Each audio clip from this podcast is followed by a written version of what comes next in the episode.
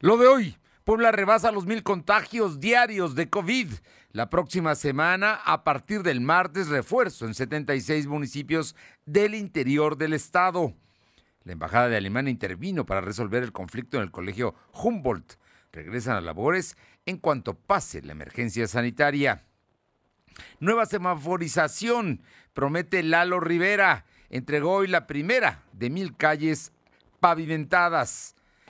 La temperatura ambiente en la zona metropolitana de la ciudad de Puebla es de 23 grados.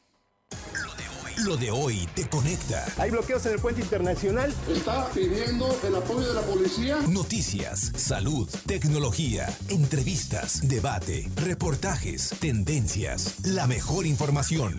Lo de hoy radio, Lo de hoy radio con Fernando Alberto Crisanto. ¿Qué tal? ¿Cómo está? Muy buenas tardes, es un gusto saludarle esta, esta tarde de eh, ya viernes, finalmente viernes, el último viernes de enero de este 2022 que vuela. Estamos precisamente eh, ya cerrando el fin de mes, hoy es día 28 y bueno, un saludo a todos los amigos precisamente que el día de hoy tienen pues mm, algo, algo que hacer, pero si puede, cuídese llegamos ya a las mil, rebasamos las mil contagios en 24 horas. Está usted hablando de que son casos positivos. Puede haber muchos más que no estén registrados por la Secretaría de Salud. Así es que el asunto está ahí para que se pueda eh, precisamente evitar ser parte de la estadística. Y el gobierno debe limitar la concentración de mercado de American Mobile de Slim, dice ATT México, luego de que le negaron que tenga streaming. Balacera tras operativo por narcomenudeo en la Ciudad de México deja cuatro muertos. Dos de ellos eran policías. Le comento que esto fue en Azcapotzalco.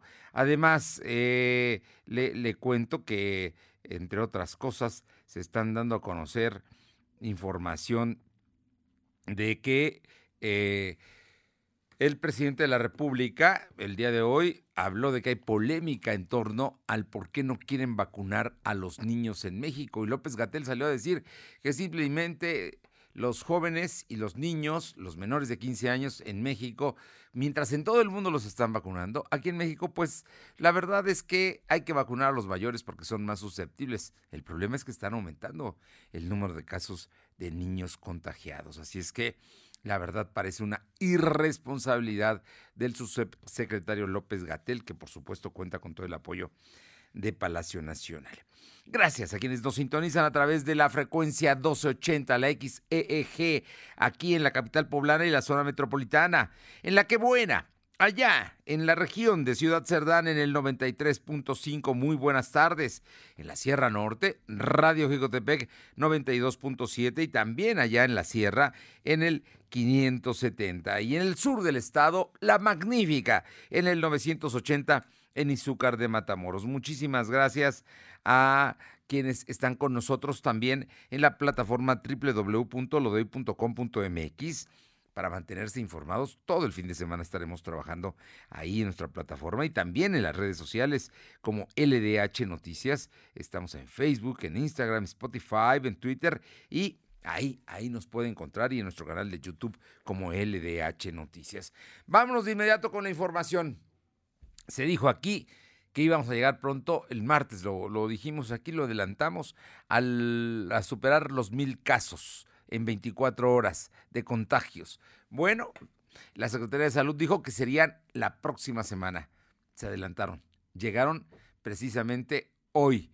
El reporte de esta mañana así lo señala. Mi compañero Silvino Cuate estuvo ahí y tiene la información. Silvino, muy buenas tardes. ¿Qué tal? Muy buenas tardes. Pues efectivamente comentarte que Puebla supera la barrera de los mil contagios en 24 horas, ya que en esta ocasión la Secretaría de Salud registró 1.056 nuevos enfermos de coronavirus. En comparación con los datos de ayer son 120 casos más. También se contabilizaron 7 defunciones. Actualmente hay 136.803 casos acumulados y 16.534 fallecidos. El secretario de Salud, José Antonio Martínez García, pues alertó sobre la vacunación, pues señaló que al momento el 85% de los decesos se han contabilizado desde el inicio de la pandemia a la fecha, pues esta esa cifra pues representa a las personas que no se han vacunado. Escuchamos parte de lo que menciona.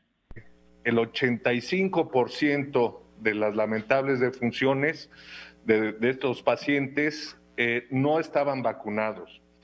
10%, o sea, para llegar al 95%, tenían solo una vacuna y no habían completado su esquema. Y el 5% restante tenían sus dos vacunas, pero eran pacientes con inmunodeficiencias, con enfermedades, eh, con comorbilidades, perdón, pero no estaban este, llevando bien su tratamiento. En ese mismo sentido, informó que actualmente el índice de positividad en Puebla es del 47.85%. El funcionario estatal indicó que en todo el estado hay 2.993 casos activos distribuidos en 68 municipios, es decir, el comité de presencia es del 31% de la entidad. Además, indicó que hay 257 pacientes hospitalizados, de estos 31 están graves, por lo que requieren ventilación mecánica asistida. Asimismo, dijo que, se va a, van a vacunar a 6.800, se han vacunado a 6.871 reos que se encuentran en diferentes penales del estado de Puebla. También comentarte que del 1 de febrero al 3 de febrero pues habrá jornada de vacunación contra COVID para 76 municipios donde se aplicarían dosis de refuerzo a personas de 40 años y más, según informó el secretario de Salud José Antonio Martínez García. El funcionario aclaró que en esta jornada eh, no se incluye a Puebla Capital, pues únicamente están vacunando al interior del estado. E indicó que para eso se habilitarán 111 puntos de vacunación y entre las demarcaciones donde se contempla inocular se encuentra Cajete, Acatlán, Acatzingo, Chautla, Jolalpan, Reyes de Juárez, eh, Teotlcingo y San Juan Atzompan. El funcionario estatal explicó que habrá segundas dosis para personas de 18 y más, segunda dosis para 12 a 14 años con alguna comorbilidad, segunda dosis para 15 a 17 años, segunda dosis de Sputnik, segunda dosis de AstraZeneca, rezagados de 18 años y más que no han recibido alguna vacuna y sería su primera dosis. También se van a vacunar a mujeres embarazadas y también a los eh, rezagados de 12 a 14 años. Fernando. Bueno, pues son estos que mencionaste, Cajete, Catlana, Catzigo, Chautla, Jolalpan, Reyes de Juárez, Teotlalcingo y San Juan Atzopa son algunos de los 76 municipios que van a recibir vacunas. La gente, si quiere saber si va a recibir vacuna, hay que entrar a la página de salud, ¿no? De la Secretaría de Salud. Ahí es donde se puede ver eh, precisamente dónde se va a llevar la vacunación. Efectivamente, pues aún eh, esta información pues es la más reciente, sin embargo, pues sí, este, recordarle a la audiencia que esté muy atento de las páginas oficiales de la Secretaría de Salud para pues tener el punto exacto y también sobre todo conocer la logística completa de la vacunación, Fernando. Es el refuerzo para mayores de 40 años con varios detalles, hay algunos, pero todos los mayores de 40 años que necesiten refuerzo, ahí los van a vacunar. Efectivamente, se refuerza para 40 años y por el momento, pues aún no se incluye toda la capital y estaremos atentos para informarlo en el momento que se ocurra. Empiezan el martes, ¿eh? Ojo, el próximo martes, empieza martes, miércoles y jueves. Gracias, Silvino. Seguimos pendientes. Vámonos con mi compañera Alma Méndez, que tiene información, porque, bueno, pues el precio de las gasolinas está aumentando. Digan lo que digan, que no iba a haber gasolinazo. Ya hay lugares en la Ciudad de México que están llegando a casi 25 pesos el litro de la, de la Premium, para que tenga usted una idea. Aquí en Puebla andamos mm, superando los 23 pesos, pero Alma Méndez tiene los detalles. Te escuchamos, Alba. Gracias, Fernando. Muy buenas tardes a ti y a todo el auditorio de Lo Doy. Pues te comento que durante los primeros días del mes de enero ha incrementado el precio de la gasolina en Puebla, el cual oscila entre 22 y 23 pesos, informó la Organización de Expendedores de Petróleo, ONEXPO. Y bueno, el presidente Rafael Zorrilla Alanis destacó que la cuarta ola de contagios de COVID-19 impacta al gremio gasolinero, ya que sectores como el educativo siguen en esquema híbrido entre clases de manera virtual y presencial, lo que repercute en la circulación vehicular y señaló que el precio está rebasado el costo reportado previo a la pandemia del COVID-19. Esto es parte lo que comenta el presidente de la. De enero seguimos un 30% por abajo de las ventas comparadas con el mes de enero antes de la pandemia. ¿Lo disminuyó? Sí, disminuyeron alrededor de un, un 35, o sea, un 40% de comparado de enero al mes anterior, diciembre. Finalmente, comentarte que también comentó que el incremento también se podía deber a factores internacionales y la incertidumbre generada por la cuarta ola de contagios, eh, SARS-CoV-2, eh, que repercute en el flujo vehicular y por consiguiente en el consumo. La información, Fernando. Bueno, por lo pronto, ahí está el tema. El, el tema lo dice la ONEXPO, que durante los primeros días de enero está aumentando el precio de la gasolina en Puebla. Así es que, pues, son temas, ¿no? Son temas que se están dando y que eh, el tema de COVID bajó precisamente el consumo de la gasolina y algunas cosas tiene razón en cuanto a, a entender que son temas internacionales porque está subiendo el precio del petróleo. Gracias. Alma. Seguimos al pendiente, Fernando. Vamos con mi compañera Aure Navarro. El día de ayer le comentamos aquí que diputados de Morena habían presentado una iniciativa para eh, despenalizar eh, el aborto. Aure Navarro tiene información. Te escuchamos, Aure. Gracias, pues efectivamente comentarles que el colectivo Coahuatl Siempre Viva y la coordinadora feminista de Puebla reconocieron que después de estar en la congeladora, pues el Congreso local por fin Fernando retomara la iniciativa sobre la interrupción legal del embarazo, en la que se incluye, entre otros aspectos, incrementar la pena de cárcel de 5 a 8 años contra quien, bueno, obligue así a abortar a una mujer sin su consentimiento. Puntualizaron que el haber sido la fracción de Morena que tiene mayor mayoría en la actual legislatura, los que promovieron el ingreso de esta iniciativa el día de ayer para despenalizar el aborto por fin en Puebla, pues de esperanza de que en este periodo ordinario de sesiones se apruebe en su totalidad el tema, tal como lo ha demandado desde el 7 de septiembre del 2021 la Suprema Corte de Justicia de la Nación para dejar de criminalizar a las mujeres por interrumpir su embarazo. Escuchemos cómo fue parte de lo que expuso el diputado local de Morena, Carlos Evangelista. En diversos debates se ha visibilizado la mortandad por causa de los abortos clandestinos, incluso por prácticas caseras en las que las mujeres o personas con capacidades de gestar incurren y que elevan aún más el riesgo de interrupción incompleta, infecciones, hemorragia, perforación uterina, traumatismos al aparato reproductor u órganos internos causados por la introducción de varillas, agujas de tejer o incluso vidrios, haciéndoles recorrer un camino solitario arrinconadas por el miedo de la crítica social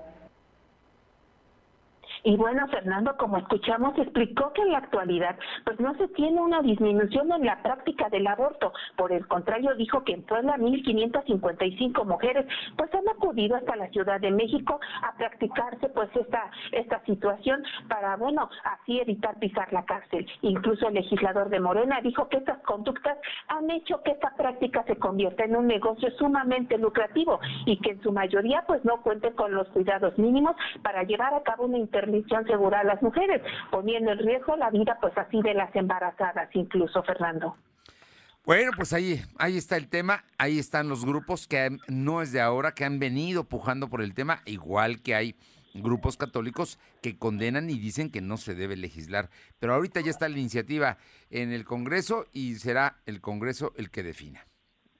Efectivamente, esta iniciativa ya precisamente se estará analizando en comisiones y bueno, de esta manera ya se está retomando en este segundo periodo ordinario de sesiones, pues el tema y bueno, estaremos atentos para saber si se da la aprobación por fin para despenalizar el aborto en el estado de Puebla y sumarlo pues así a más entidades federativas, Fernando. Oye, nada más me queda una duda. ¿Fueron algunos diputados o fue la fracción de Morena la que presentó la iniciativa? Fueron en sí los diputados eh, de Morena, Daniel Amier, Edgar Garmendia, Iván Herrera y, y así Carlos Evangelista. Así como Evangelina Cervantes, es decir, algunos o en este caso, pues eh, morenistas que forman parte de la fracción. No fue en su totalidad la fracción, porque no se incluye a Sergio Céspedes Peregrina, incluso como a otros morenistas, pero sí fueron al menos eh, de tres a cinco diputados que están a favor. Muchas gracias. Gracias. Son las de la tarde con 14 minutos. Paola Aroche, cuéntanos el día de hoy, la presidenta municipal, bueno, fue ayer, ¿no? Ayer por la tarde, Ariadna Ayala rindió su informe de los primeros 100 días allá en Atlisco. Te escuchamos, Paola. ¿Qué tal? Muy buenas tardes. Y sí, efectivamente, el día de ayer, sabedora de la política, bueno, que la, esta es una oportunidad de servir a la comunidad. La presidenta municipal, Ariadna la rindió su informe de 100 días de labores, donde dio cuenta de los resultados obtenidos de este primer trimestre de su administración. Subrayó que cumpliendo con la palabra empeñada desde el primer día de su gobierno, redujo el 50% de su salario en comparación con el presidente anterior. Esto para hacer patente su compromiso con la austeridad y el buen uso de los recursos públicos. Y es que la municipio indicó que a partir de un diagnóstico y con la participación ciudadana se establecieron cuatro ejes prioritarios de trabajo, que es seguridad, desarrollo económico, servicios públicos y también obras públicas. Y es que en materia de seguridad pública, la EDIS le indicó que los logros son visibles a través de la mesa de seguridad, así como programas de la patrulla naranja y policías en tu colonia. Asimismo, la edil indicó que se ha logrado un avance en la creación del sistema municipal de alarmas, entregando en una primera etapa 47 de ellas. En el tema de salud, Ariadna también destacó la conformación de la red eh, jurisdiccional del municipio de salud, cuyo objetivo será vincular los trabajos municipales en materia de promoción. Y pues también en materia de desarrollo económico, la presidenta municipal señaló que sus 100 días de gobierno se han impulsado acciones para fortalecer el campo atisquense con el apoyo del gobierno del estado. Y en tanto al tema turístico, la presidenta municipal destacó que por primera vez en la historia del municipio se llevó a cabo el evento de Valle de Catrina, con esculturas elaboradas con cartonería, con más de 8 metros de dimensión, que prácticamente eh, pues registró más de un millón de visitantes, dejando una derrama económica de 426 millones de pesos. Fueron algunos de los aspectos, sin dejar de lado obras y servicios públicos, así como eh, pues otras otras más que sin duda alguna pues han eh, eh, sido un impacto para el municipio. Muy bien, bueno, pues ahí están los 100 primeros días de Ariadna Ayala como presidenta municipal de Atlisco. Así es que eh, estuvo, estuvo el informe el día de ayer. Muchas gracias, Paola. Buenas tardes. Buenas tardes y vámonos con mi compañero Silvino Cuate, porque el día de hoy el presidente municipal de Puebla, Eduardo Rivera, llevó a cabo la inauguración de la primera de mil calles que son compromiso de su gestión para pavimentar aquí en la capital. Fue concretamente allá en la colonia El Salvador. Cuéntanos, Silvino.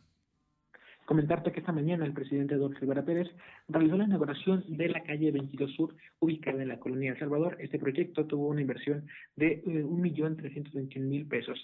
El alcalde informó que esta acción forma parte de las mil calles que se tienen previstas pavimentar, además de que consta de la pavimentación de 725 metros cuadrados y 310 mil metros cuadrados de banquetas. Rivera Pérez indicó que con esta obra se estaría beneficiando a 35 mil personas aproximadamente, mismas que usan de manera diaria esta vialidad. Escuchemos parte del mensaje. Las primeras de las mil calles que nos comprometimos, estamos muy contentos que esta obra de pavimentación de la 22 Sur entre esta calle de Maximino y Hernán Cortés ya la podamos estar entregando a los vecinos, que nuestro comité de obra también siga supervisando las buenas condiciones en las cuales la estamos entregando. Esto representó una inversión de 1.321.000 pesos Consta también de la pavimentación de 725 metros cuadrados. Se atendieron 310 metros cuadrados de banqueta, eh, guarniciones. Se colocaron también las señaléticas que usted comentarte que también el alcalde reiteró que para cumplir con obras es necesario que la ciudadanía pues pague y cumpla con el previar.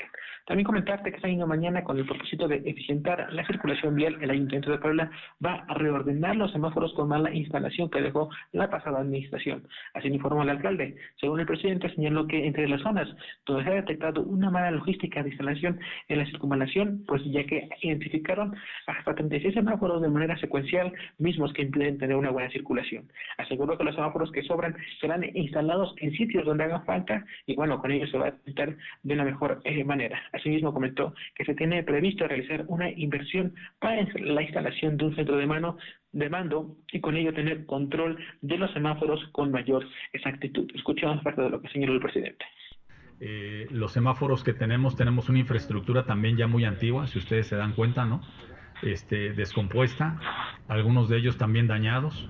Eh, los semáforos tienen cajas en su base de operación eléctrica, en ese sentido están abiertas, luego a veces los cables también están salidos, no operan de manera adecuada. Y en el caso concreto de circunvalación, eh, estamos precisamente ya dictaminando el tema de la colocación de esos semáforos, que yo cuando, eh, por supuesto, recorrí esa avenida en transición, comenté puntualmente que es un absurdo, ¿no? Colocar 36 semáforos, si no mal recuerdo, 34 semáforos en una sola avenida.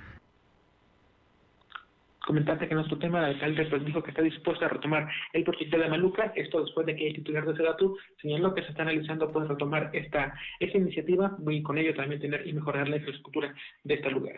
Para concluir, dijo que se haría en una revisión frecuente por parte del ayuntamiento a fin de conocer todos los permisos de los comercios y evitar incidentes como el que se presentó de la explosión en diagonal defensores de la República en el municipio de Puebla, Fernando. Bueno, pues ahí está el asunto, todo esto, temas, temas importantes, el programa de las mil calles, ya está la primera.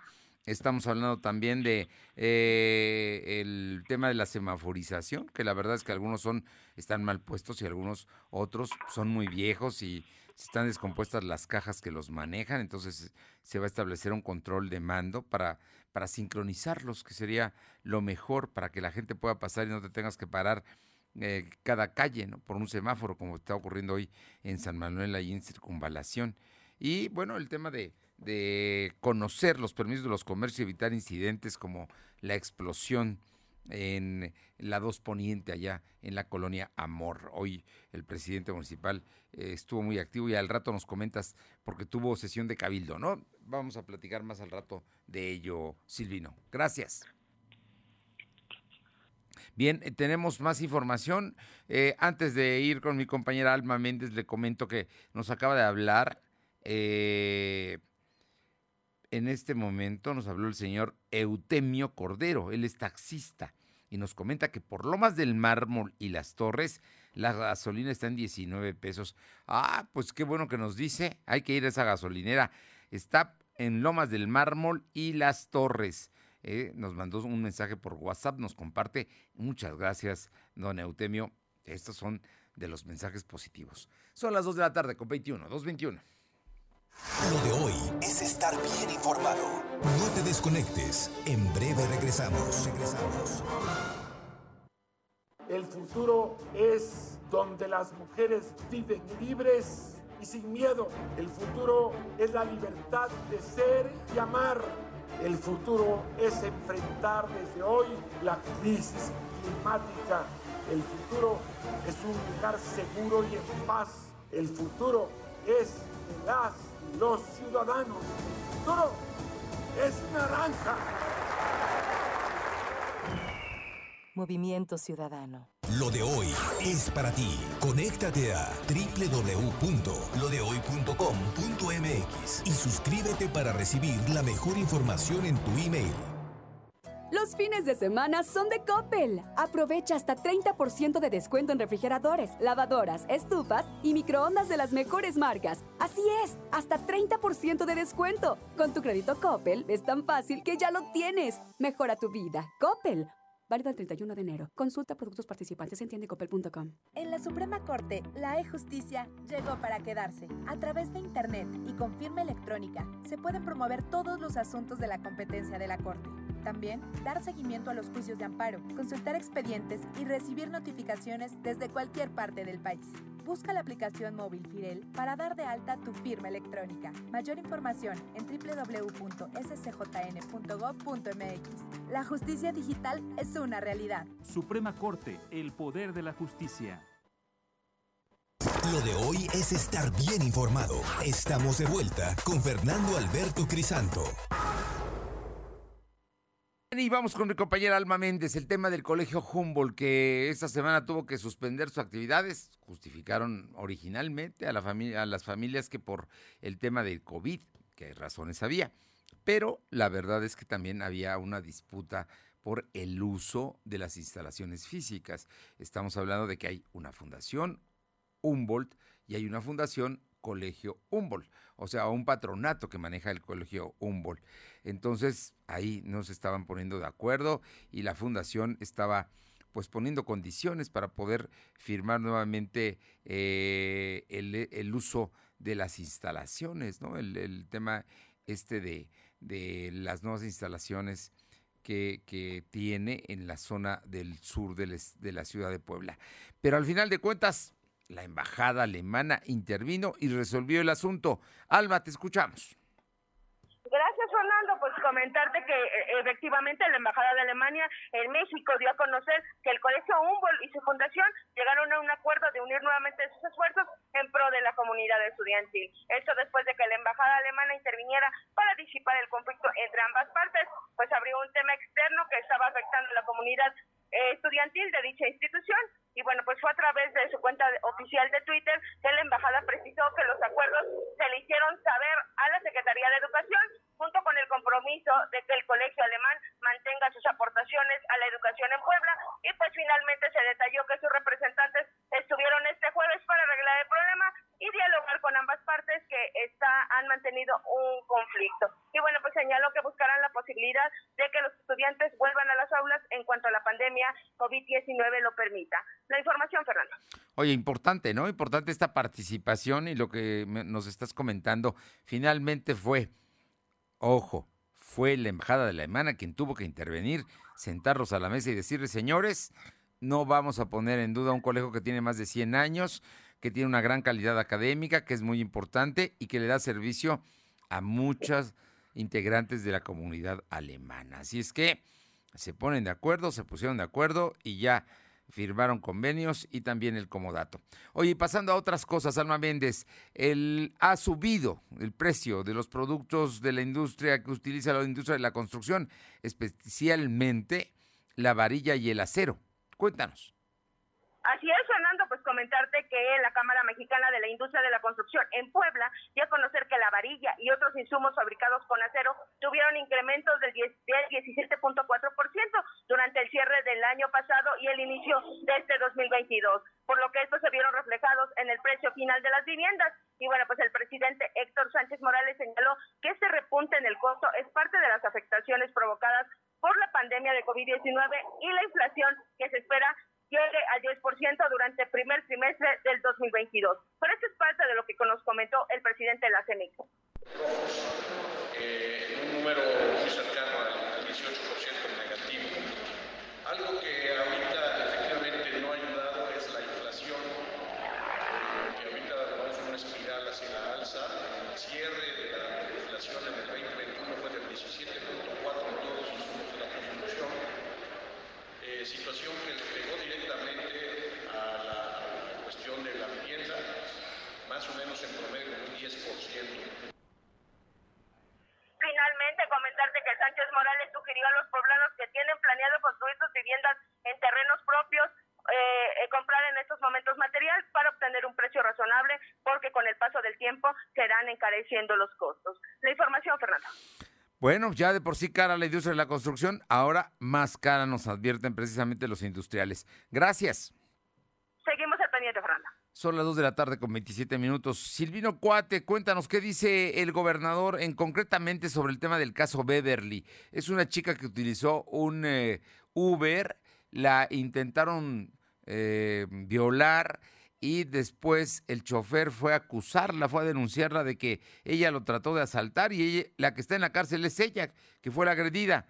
Pero platícanos, Silvino comentarte que el gobernador Miguel Grosso Huerta solicitó que se realice una investigación detallada sobre el caso de Berly, quien permanece detenida tras eh, defenderse en un presunto intento de violación por parte de un chofer de Uber, quien pues acusa que pues intentó eh, robarle. Barrosa Huerta aseguró que la, la Defensoría del Oficio tomó el caso, sin embargo, después de que fueron sustituidos por sus abogados que habían sido contratados por la familia de Beroli, que ahora tienen el control de esa defensa. Comentó que se trata de un asunto legal sobre los hechos muy complejos, porque Beroli refirió que iba a abusar de ella, mientras que el conductor pues tiene unas declaraciones totalmente diferentes y son contrarias a las de la, la, de la mujer. Escuchamos parte de lo que menciona el mandatario. Uber ya se deslindó de de los hechos, ¿verdad? Inclusive se, se, deslinda y condena el, el, hecho mismo. Y, no, y solamente piensan que con su condena ya resuelven las cosas. ¿Por qué no de fondo asumen la solución del asunto? Sí, efectivamente, cuando salió este hecho en un, un portal, yo pedí que pudiera la Defensoría de Oficio pudiera acudir a asistir legalmente a esta muchacha, pero que, me, me reportaron que originalmente Defensoría de Oficio había tomado el asunto, pero después fueron sustituidos por una Defensoría privada. También comentarte que en otro tema, el gobernador informó que la administración comprará las 100 patrullas que rentó desde 2019 para que luego se les sea otorgada a los ayuntamientos del Estado de Puebla. Esto en como dato. El titular del Poder Ejecutivo explicó que primero se buscará terminar de pagar esas unidades. El costo es de 1.387 millones 413 pesos, 360 pesos. Rosa Huerta aclaró que esta, estas patrullas no serán entregadas a todos los municipios, únicamente a los que no cuenten con ese equipamiento y también a los que tengan mayor incidencia delictiva. Escuchamos parte de lo que mencionó. Patrullas, mira, primero vamos a terminar de pagar el arrendamiento de las mil patrullas que correspondieron al, a, a los trabajos de Secretaría de Seguridad Pública. Inmediatamente después vamos nosotros a empezar el proceso para poder eh, tener los recursos para adquirir esas, las patrullas que, de las que hemos hablado. En comentarle que nuestro tema fue cuestionado sobre la detención de Facundo Rosas, el secretario de Seguridad Pública en el sexenio de Rafael Moreno Valle, a lo que Rosa Huerta evitó eh, opinar sobre el tema, pues dijo que no le corresponde dar una respuesta sobre este caso. Fernando. Bueno, ahí está el tema, el tema de Beverly, que se investigue y que se investigue a fondo, el tema de la el asunto de las patrullas que se van a comprar y al final se van a, algunas se van a entregar a algunos municipios, no a todos, fue muy claro a cuáles sí y a cuáles no. Y todo este tema de, de Facundo Rosas, que fue la nota del día de hoy y que todavía sigue dando de qué hablar precisamente porque fue un funcionario importante de la administración de Felipe Calderón, pero también en Puebla fue secretario de Seguridad Pública. Muchas gracias.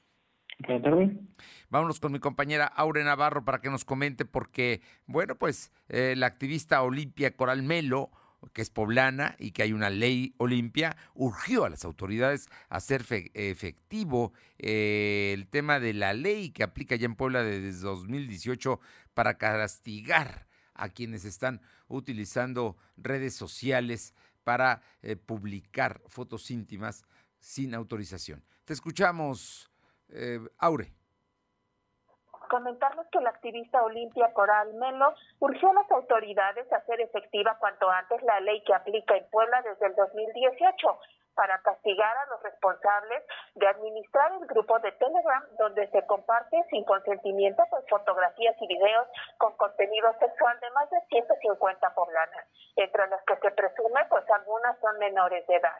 De igual forma, reveló que a través de su cuenta oficial de redes sociales que el mercado de explotación sexual en línea que valientemente han denunciado las compañeras de Sororidad Puebla, pues es uno de los al menos 300 que existen en todo el estado. Escuchemos parte del reclamo que hace la activista al agresor y a la víctima y cuando se trata de un delito sexual en donde la víctima es una mujer nos cuesta tanto trabajo desde la misoginia interiorizada identificar que la víctima es la mujer que está siendo acosada y que ella no provocó su violencia.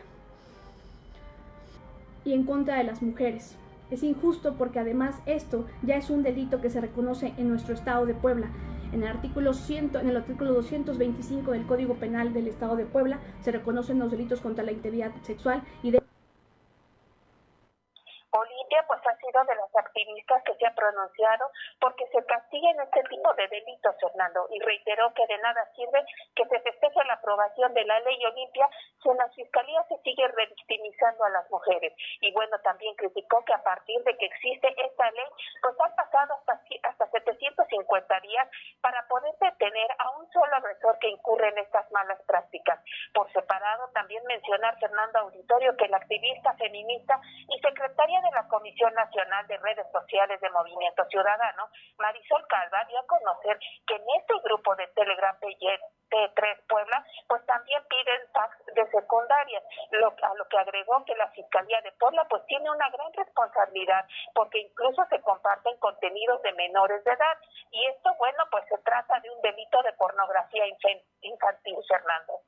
Tema delicado, ¿eh? Lo que están señalando y creo que vale mucho la pena seguir este tema y lo que dijo Olimpia, sin duda tiene razón. Muchísimas gracias. Gracias. Son las 2 de la tarde con 33, 2.33. Lo de hoy es estar bien informado. No te desconectes. En breve regresamos. Regresamos. Tierras aguas y recursos naturales se han sobreexplotado. Abusamos de ellos. Estamos a tiempo de enfrentar el cambio climático y la contaminación. Reusa. Recicla. Reduce. Con la Ley General de Economía Circular aprobada por el Senado, el desarrollo con salud y bienestar es posible. Más tecnología para producir bienes sin desperdicio y mitigar el deterioro ecológico que hoy vivimos. Senado de la República. Sexagésima quinta legislatura. Lo de hoy eres tú. Tu opinión nos interesa. Deja tu mensaje vía WhatsApp al 2223 2375 83. Comparte tus imágenes y tus reportes por Telegram al 2223 2375 83. China, chuto, perico, piedra, hielo, chochos. ¿Qué vas a querer? No importa qué droga química te metas, de todas formas te destruyes. Pero la sangre de las drogas químicas nos mancha a todos. Mejor métete esto en la cabeza. Si te drogas, te dañas. Si necesitas ayuda, llama a la línea de la vida, 800-911-2000. Para vivir feliz, no necesitas meterte nada. Gobierno de México. Lo de hoy es estar bien informado. Estamos de vuelta con Fernando Alberto Crisanto. Los personajes de hoy, las ideas y los hechos se comparten en la entrevista. Bueno, siempre es un gusto saludar a los amigos, especialmente cuando ellos tienen cosas importantes que informar. Es el caso del maestro Carlos Montero Catalán, vocal del Registro Federal de Electores de la Junta Local del INE en Puebla. Y es que eh, Carlos, estos son los tiempos precisos para que podamos eh, actualizar la credencial, eh, si la perdimos, sacarla, en fin, y no esperar aquellos días de que saturan y que ya están cerca de la elección y que además por ley no se puedan hacer estos movimientos. Muy buenas tardes, Carlos. Qué gusto saludarte. El gusto es mío, mi estimado Fernando. Buenas tardes y buenas con el, el agrado de estar con ustedes. Carlos, cuéntanos, cuéntanos de, este plazo que ya se abrió. Estamos, yo creo que es el mejor momento para ir a hacer estos cambios y actualizar la credencial de elector. Así es. No hay mejor propósito en el año que contar con nuestra credencial para votar debidamente actualizada. Bien sabemos que el próximo mes de abril habrá de ser la fecha en que se lleva a cabo la jornada de revocación de mandato y además, por supuesto, de las tres elecciones extraordinarias que habremos de tener en el estado de Puebla, es importante contar con esta credencial para votar. Y eh, en ese sentido, es como nosotros tenemos ahorita desplegada una infraestructura de 48 módulos en el estado para que puedan hacer los diferentes trámites de la credencial para votar. Por supuesto, aquellos jóvenes que acaban de cumplir la mayoría de edad, es importante que ya obtengan su credencial para votar, porque como bien sabemos, además es el vehículo de identificación por excelencia. Para hacer estos trámites es muy simple, podemos llamar sin costo al 804-33-2000 o también en la página de internet del instituto www.ine.mx podemos consultar la ubicación de nuestros módulos y además agendar una cita para acudir en un día, en un horario específico a tramitar la credencial. Es importante recordarle a la ciudadanía que deben de llevar tres documentos en original que se los integramos, se los regresamos inmediatamente concluido el trámite. Me refiero al acta de nacimiento, a un comprobante de domicilio con una antigüedad no mayor a tres meses y una identificación oficial con fotografía. Cuando estamos hablando de los jóvenes que apenas tienen eh, es su primera credencial de elector, ¿con qué tipo de identificación pueden presentarse? Bien, puede ser la credencial de la escuela, puede ser, por supuesto, el pasaporte. Hay jóvenes que ya cuentan sí, claro. con este documento. Y en el caso extremo, que no tuvieran una credencial, una identificación con fotografía, pueden asistirse, acompañarse de dos personas con credencial para votar quienes brindarán el testimonio justamente respecto a la persona, al joven que está haciendo el trámite. Entonces, tenemos un sinfín de eh, documentos, eh, de alternativas que podemos eh, presentar el día en que hagamos el trámite y justamente como lo mencionaba en la página de internet o en Inetel, el número telefónico que proporcioné, se puede hacer esta consulta de la documentación también que debe de presentarse. Eh, te, comento, porque me parece muy importante, siempre hay plazos fatales, porque así lo establece la ley, para hacer estos cambios. ¿Cuáles son los de esta ocasión? Porque hay elecciones extraordinarias en Puebla en marzo, si no estoy mal, el 6, y habrá la consulta de revocación de mandato del presidente el 10 de abril, hasta donde tengo entendido. Eh, es correcto, efectivamente. Para la elección extraordinaria eh, no hay una campaña en específico de actualización y credencialización, en razón de que se estará utilizando el mismo listado nominal de las elecciones ordinarias. Y en cuanto hace a los plazos para lo que tiene que ver con la revocación de mandato, importante señalar que el Consejo General del INE aprobó justamente estas fechas para lo que tiene que ver con la actualización al padrón electoral. Estamos hablando que del 5 al 15 de febrero se estará llevando una pequeña campaña de actualización justamente con eh, la finalidad de, actualizar este instrumento electoral para que puedan participar en la revocación de mandato. Y el último día para recoger esta credencial para votar será justamente el día 2 de eh, febrero. Entonces, son los plazos que ahorita tenemos para lo que tiene que ver con la revocación de mandato. A ver, vamos para precisar las fechas. Arrancamos una campaña intensa para que la gente incluso ya pueda ahorita hacer sus citas, moverse para, para tener su actualización, que empieza, pero la campaña empieza el 5 de febrero al 15. al 15 de febrero. Al 15 de febrero. ¿Y cuándo, les, ¿Y cuándo les entregan la credencial? La credencial estará a disposición a más tardar. El ciudadano debe de estar acudiendo a recogerla el día 2 de marzo para que pueda aparecer en la lista nominal de electores. Eso es muy, muy importante. Es que este es un asunto legal, constitucional, y el INE y el Registro eh, Federal de Electores han sido muy, muy cuidadosos eh, a detalle de que se cumpla cabalmente con la ley. Por eso estos plazos tan eh, fijos y establecidos y por eso creo que vale la pena que nos avises hoy porque el 5 de febrero arranca una campaña intensa para que la gente vaya y campaña que contempla incluso sábados y domingos.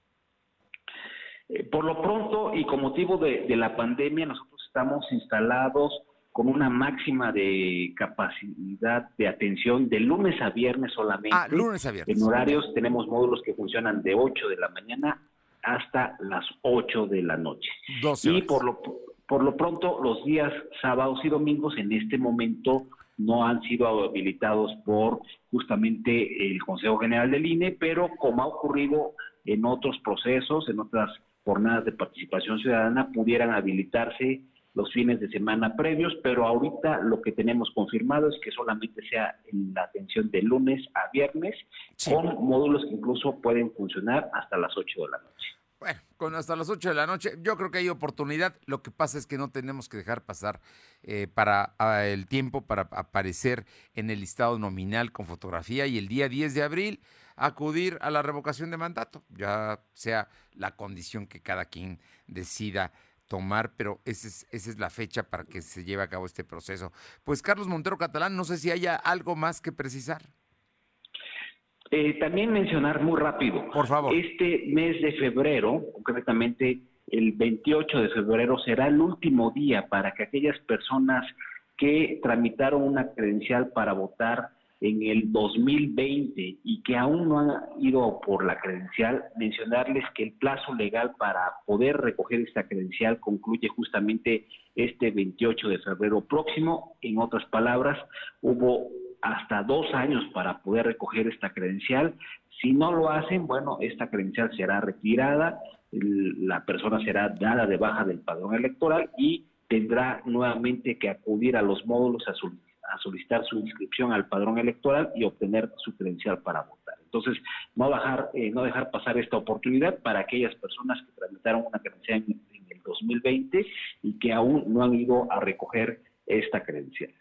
Bueno, pues sobre advertencia no hay engaño, ¿eh? Después de dos años, quien no haya ido, pues ya no quiso ir, pero tiene todavía tiempo para hacerlo. En una de esas, por cualquier motivo, no acudió, pero tiene hasta el 28 de febrero, es decir, hasta el último día de este mes, para poder recogerla.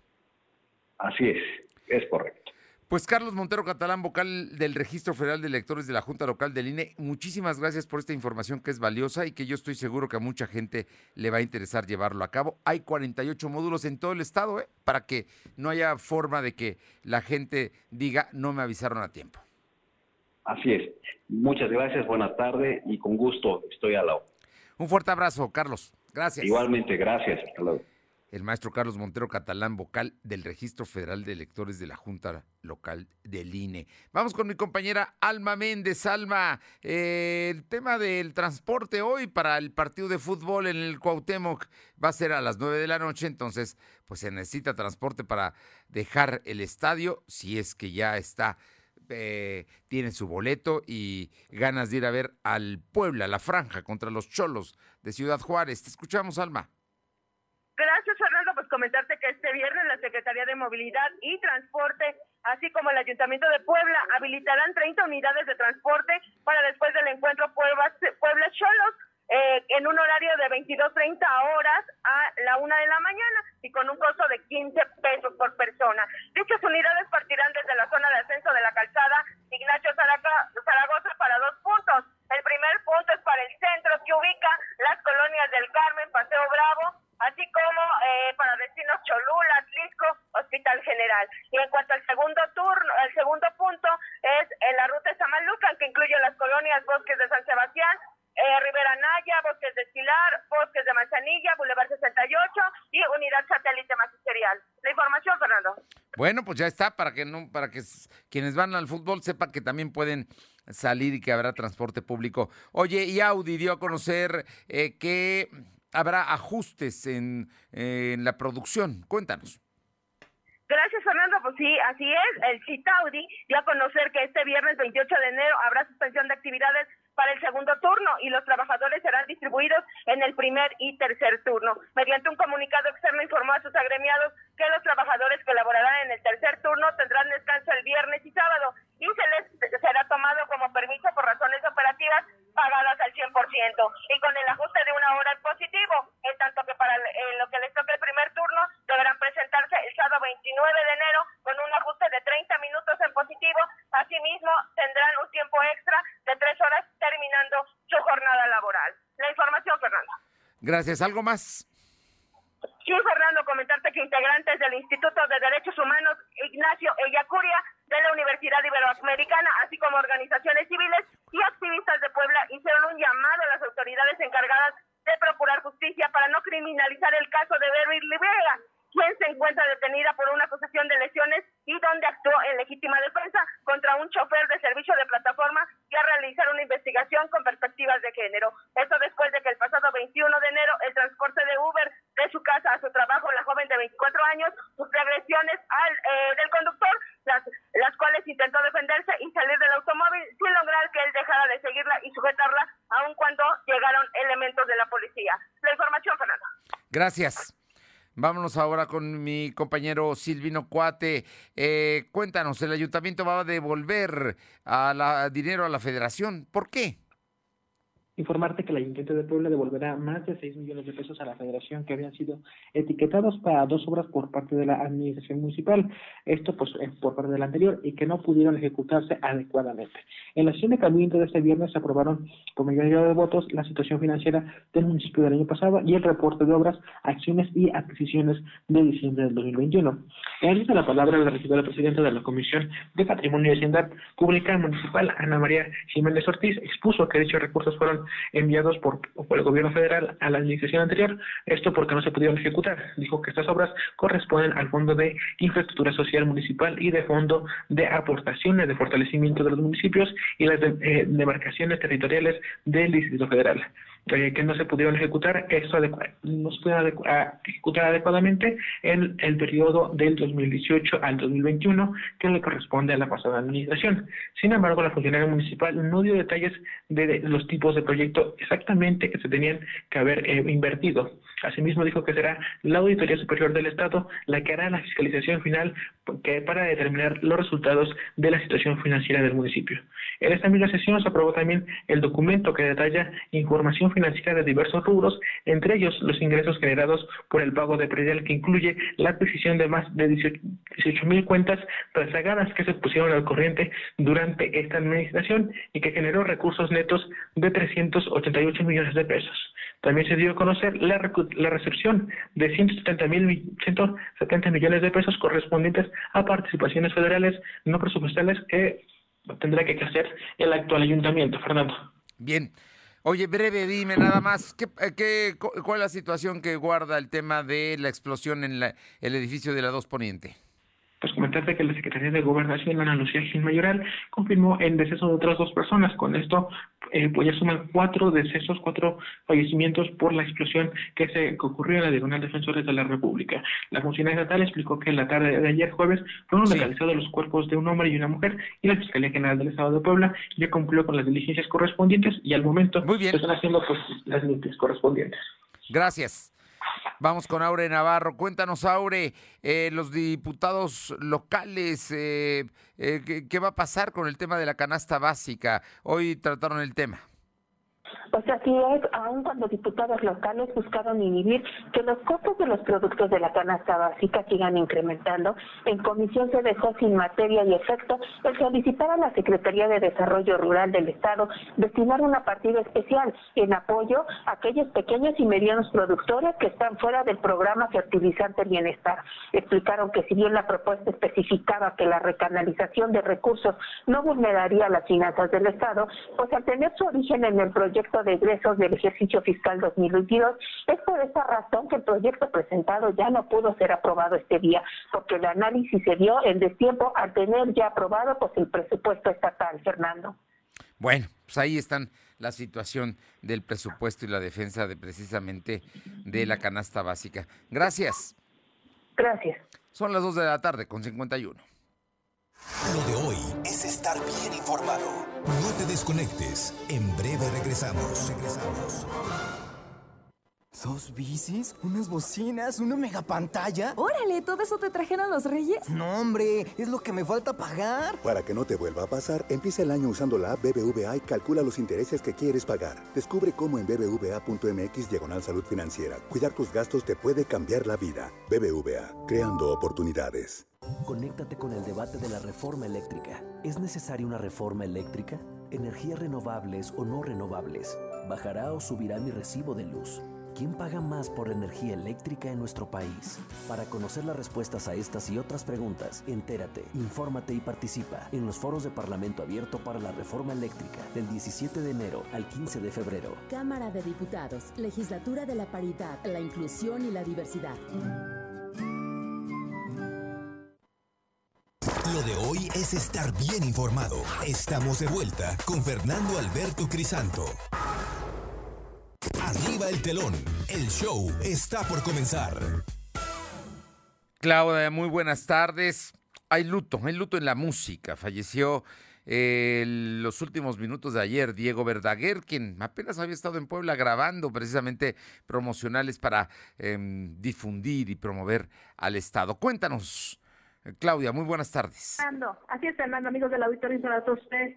Sí, desgraciadamente el día de ayer, pues ya ya muy noche se empezó pues a correr la noticia que pues posteriormente se confirmó, murió el cantautor argentino Diego Verdaguer, nacionalizado mexicano a la edad de 70 años.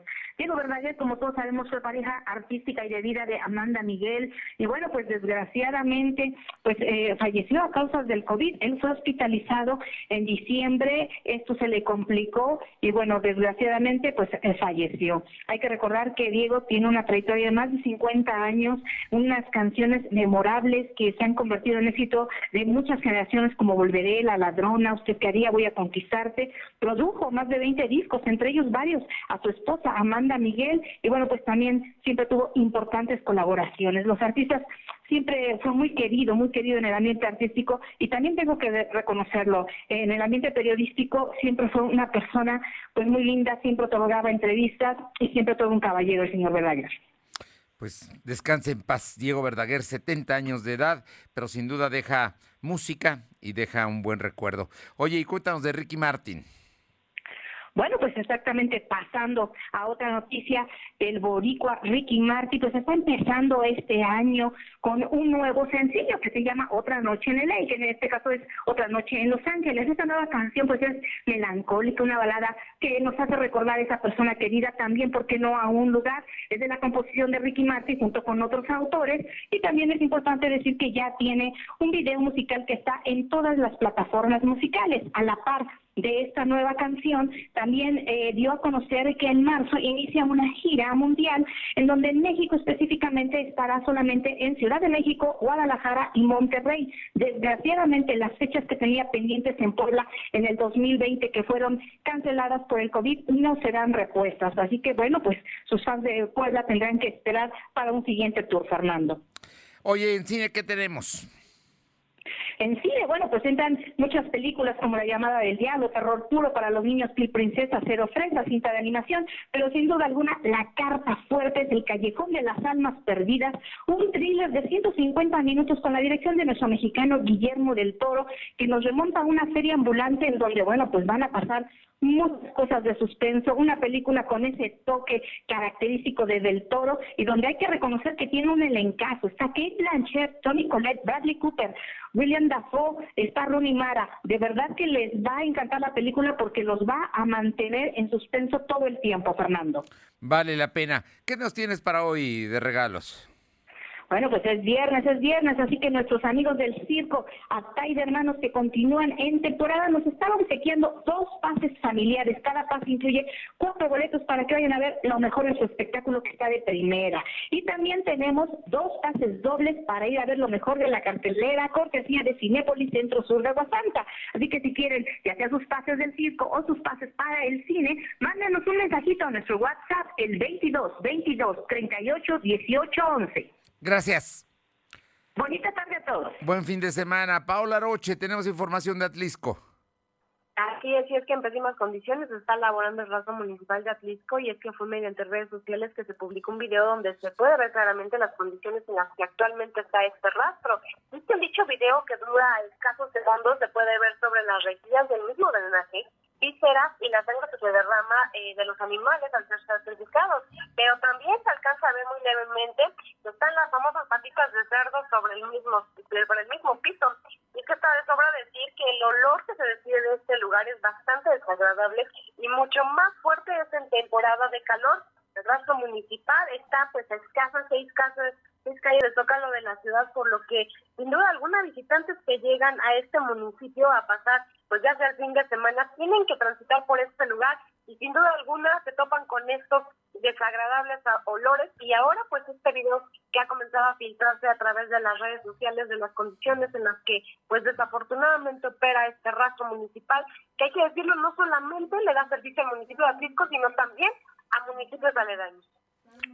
Bien, bueno pues ahí está el asunto que gracias Paola.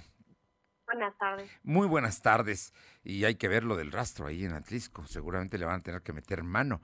Por otra parte, en San Salvador el Seco nos informa Luz María Sayas, un hombre que se encuentra hasta el momento en calidad de desconocido. Su cuerpo fue encontrado sin vida en una construcción eh, que está en obra, negra. Esto sobre la carretera federal Puebla-Jalapa a la altura del kilómetro 212.